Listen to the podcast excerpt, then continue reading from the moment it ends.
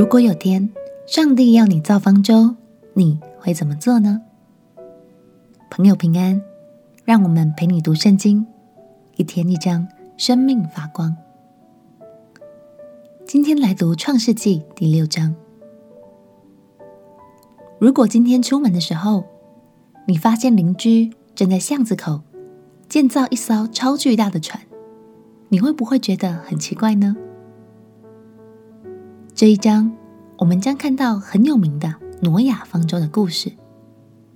那时候，上帝准备发起大洪水，但是为了保护他所喜爱的挪亚一家人，上帝特别告诉他，要造一艘方舟，才能躲过洪水，活下来。这是神保护他所爱的人的方式。而挪亚的选择，其实也是一个得救的关键。如果他忽略神所说的话，那麻烦可就大了。让我们一起来读《创世纪》第六章。《创世纪》第六章：当人在世上多起来，又生女儿的时候，神的儿子们看见人的女子美貌，就随意挑选，娶来为妻。耶和华说：“人既属乎血气。”我的灵就不永远住在他里面。然而他的日子还可到一百二十年。那时候有伟人在地上。后来神的儿子们和人的女子们交合生子，那就是上古英武有名的人。耶和华见人在地上罪恶很大，终日所思想的尽都是恶。耶和华就后悔造人在地上，心中忧伤。耶和华说。我要将所造的人和走兽，并昆虫，以及空中的飞鸟，都从地上除灭，因为我造他们后悔了。唯有挪亚在耶和华眼前蒙恩。挪亚的后代记在下面。挪亚是个义人，在当时的世代是个完全人。挪亚与神同行。挪亚生了三个儿子，就是闪、含、雅弗。世界在神面前败坏，地上满了强暴。神观看世界，见是败坏了。凡有血气的人在地上都败坏了行为。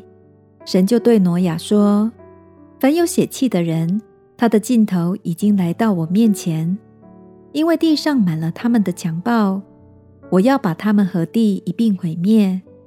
你要用戈斐木造一只方舟，分一间一间的造。”里外抹上松香，方舟的造法乃是这样：要长三百肘，宽五十肘，高三十肘。方舟上边要留透光处，高一肘。方舟的门要开在旁边。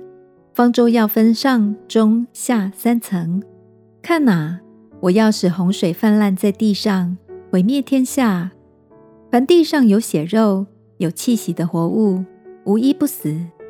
我却要与你立约，你同你的妻与儿子儿妇都要进入方舟。凡有血肉的活物，每样两个，一公一母，你要带进方舟，好在你那里保全生命。飞鸟各从其类，牲畜各从其类，地上的昆虫各从其类，每样两个，要到你那里，好保全生命。你要拿各样食物积蓄起来。好做你和他们的食物。挪亚就这样行，凡神所吩咐的，他都照样行了。在挪亚的时代，当然没有气象台，在一点下雨的征兆都没有的情况下，他始终选择相信上帝所说的，因为挪亚知道上帝创造一切。这对我们也是很好的提醒。我们是否真的认识上帝总是爱我们，总是对我们有最好的安排呢？如果有一天上帝也要你动手盖方舟，你是否会认真去做呢？求神帮助我们养成足够大的信心。我们一起来祷告：亲爱的耶稣，谢谢你使我蒙恩典，求你在每个困难的处境里。都赐给我最好的办法，使我能凭信心得着帮助。奉耶稣基督的名祷告，阿门。陪你读圣经，我们明天见。